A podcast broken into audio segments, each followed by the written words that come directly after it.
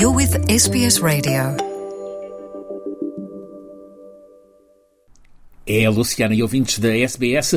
A Comissão Nacional de Eleições de Angola anunciou nesta segunda-feira os resultados definitivos das eleições eh, no país. Vitória do MPLA, mas a UNITA não reconhece esses resultados.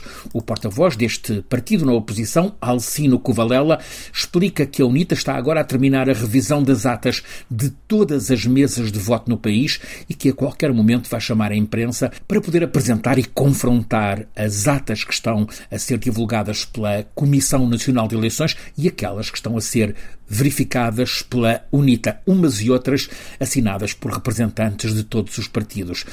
Vamos verificar, disse ele, o porta-voz da UNITA, vamos verificar a concordância e as discrepâncias entre aquelas que estão com a Comissão de Eleições e aquelas que estão a ser escrutinadas aqui nos nossos centros repetiu o porta-voz da UNITA. Os resultados finais oficiais das eleições de Angola dão a vitória ao MPLA, com 51,17% dos votos. Ora, dando a vitória ao MPLA, garantem a reeleição do atual presidente, João Lourenço. Esses 51,17% dos votos correspondem a 124 deputados, conforme o anúncio da Comissão Nacional Eleitoral de Angola. A UNITA, nessa contagem oficial, soma 43,95% dos votos, que se traduzem em 90 deputados. Os dois partidos, MPLA e UNITA, estão assim separados por uma margem de 34 deputados, sendo que nesta eleição